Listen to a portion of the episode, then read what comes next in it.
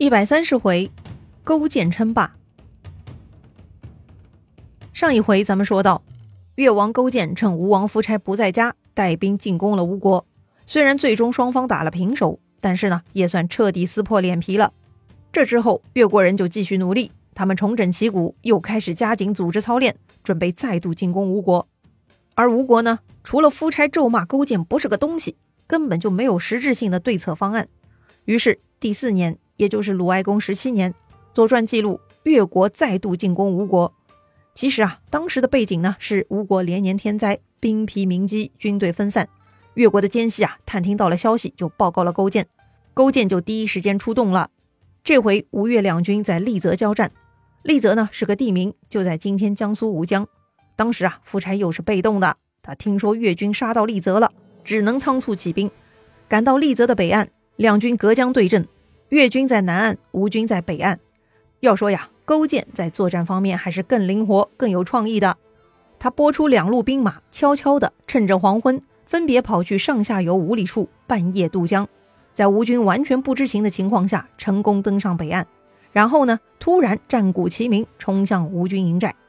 哈，三更半夜袭营啊！这让夫差是完全措手不及。竟然发现越军两路夹击，夫差赶紧派出吴国的上下两军去对抗。哎呀，这么一来呢，他就中计了。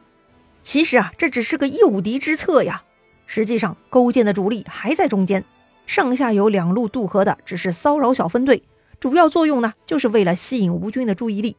果然，当吴军忙着对付上下游两路越军的时候，勾践带领中军主力，趁着混乱悄悄渡江。出其不意地向吴国中军发起突然袭击，这一下夫差被打了个正着，吴国中军大乱，瞬间被击溃，只能撤逃。而吴国上下两军看中军主力跑了，也不肯坚持，也跟着溃逃了。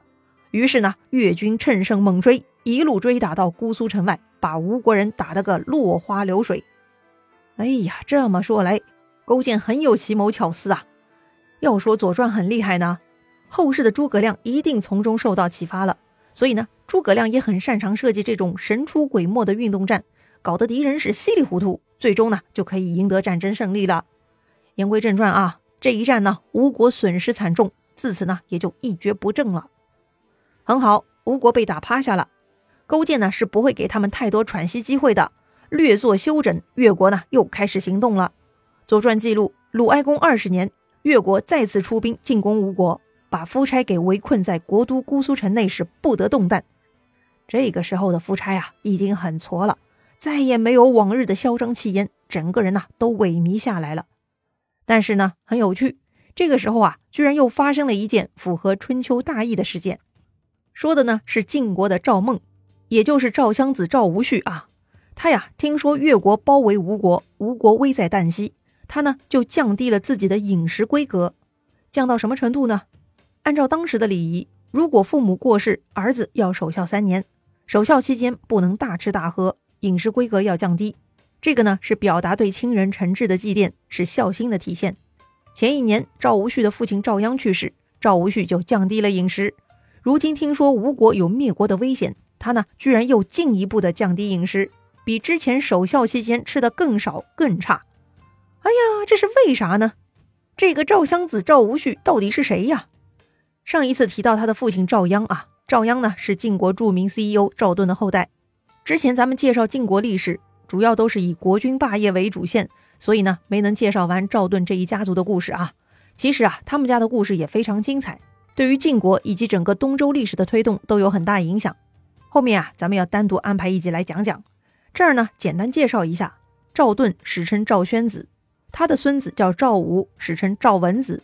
赵武的孙子叫赵鞅，就是赵简子。上回夫差跑去黄泽会盟的时候，陪同晋国国君的就是执政官赵鞅了。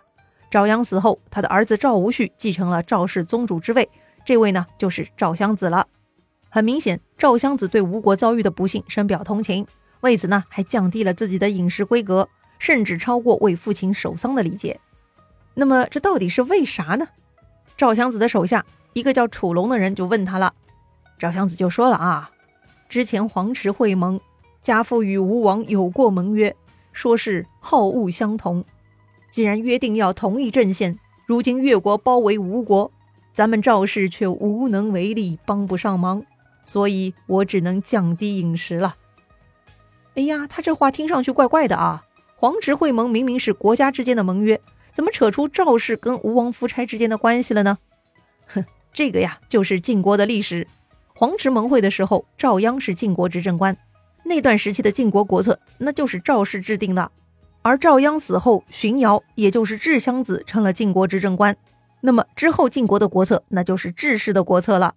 所以啊，赵鞅当年参与的盟会，在赵氏看来，那就是赵氏的承诺。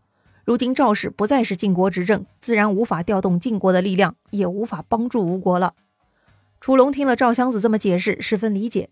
可是这事儿得让吴王夫差知道啊，否则还以为我们赵氏说话不算话，违背盟约呢。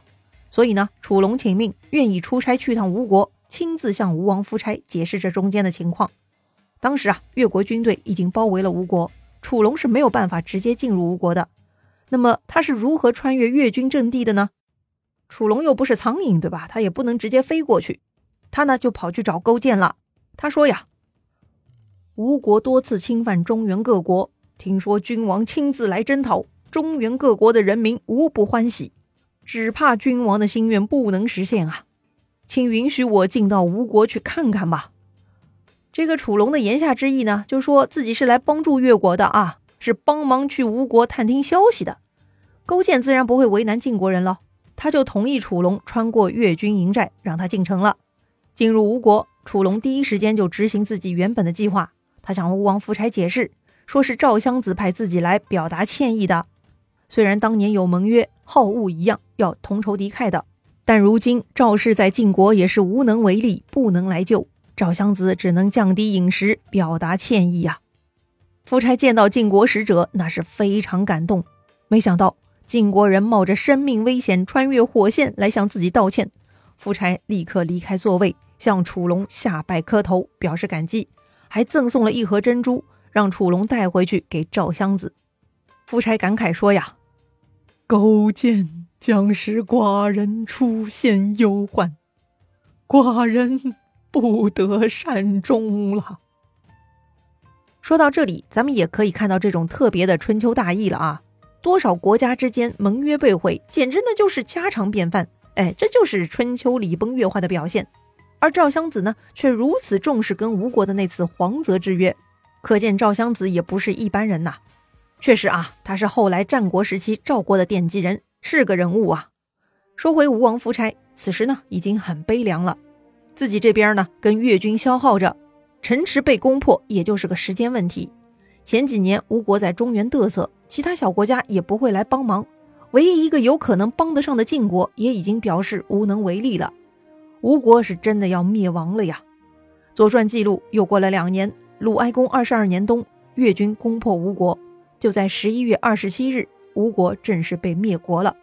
《左传》呢写的很简单，司马迁的《史记》呢对此事做了补充，说呀，一开始吴国被攻破，吴王夫差呢还想请求勾践饶恕自己，他呀派出公孙雄，光着膀子跪着走到越王勾践面前求情，请他念在昔日夫差赦免他的情分上，不要赶尽杀绝，留下吴国一点点香火。勾践一开始也有些不忍心，就想同意了。但是呢，范蠡劝勾践，千万不能心软。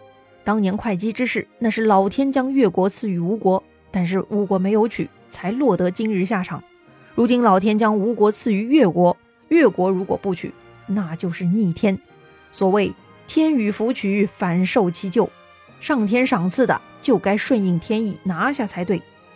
这么说来有道理呀。于是呢，勾践下定决心拿下吴国，并且把夫差流放到了永东。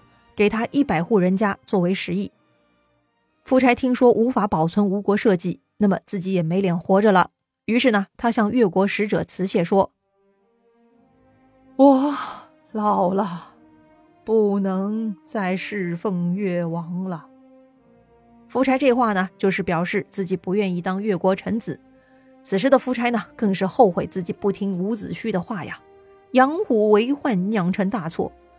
因为没脸去地下见伍子胥，夫差呢蒙着脸上吊自杀了。哎呀，悲剧呀！而那个一直在间接帮助越国的吴国奸臣伯嚭呢，也并没有因为越国胜利而得到什么好处，反而呢在越国胜利的时候被杀掉了，理由就是他不忠于主上，这种人勾践也看不上。哎，这一年呢就是公元前四七三年，立国六百多年的吴国呢从此就灭亡了。吴国经历了六百多年的发展，终于登上了霸主之位。然而，当上霸主也就是二三十年的光景，就被彻底灭国了。吴国呢，也是所有霸主国家中最悲剧的一家了。当年吴国战胜楚国，迫使楚国迁都，成就吴国的霸业。这个霸主之位呢，就像拳击场上的奖杯啊。吴国打败楚国，抢来了奖杯。如今越国消灭吴国，自然又把奖杯拿到自己手里了。这一下，南方霸权呢，就归于越王勾践了。当然了，不仅仅是南方霸权。勾践啊，也有成为中原霸主的雄心，就像吴王夫差试图影响中原一样，勾践啊也开始跟中原各国接触了。那么，勾践这位霸主干得如何呢？《左传》记录，鲁哀公二十三年，鲁国就派使者去越国，开始两国交往了。鲁哀公二十四年，他自己亲自跑去越国，之后啊，陆陆续续中原各诸侯呢都跑去巴结这个新贵越国了。《左传》呢是没有明确记录，但是《史记》又做了补充。说是后来勾践与齐国、晋国的诸侯在徐州会盟，商议给周天子进贡。哟，不错呀，周天子倒是可以坐享其成了。哎，这种态度嘛，周天子自然高兴。此时的周天子呢，已经是周元王了。这个周元王就是周敬王的儿子，四年前刚刚继位的。周元王收到了勾践的贡品，礼尚往来呢，就下令赏赐勾践做肉，正式承认越国是华夏诸侯的伯，也就是霸主啊。于是呢，勾践就正式成为一代霸主了。作为霸主，勾践很大气，将淮北的土地还给了楚国，原来吴国侵占的宋国土地还给宋国，也给了鲁国东方的土地。总之呢，勾践的大哥大气派十足，诸侯们都十分追捧，这也算是勾践的人生高光时刻了。那么，勾践能高光多久呢？越国的结局又如何呢？精彩故事啊，下一回咱们接着聊。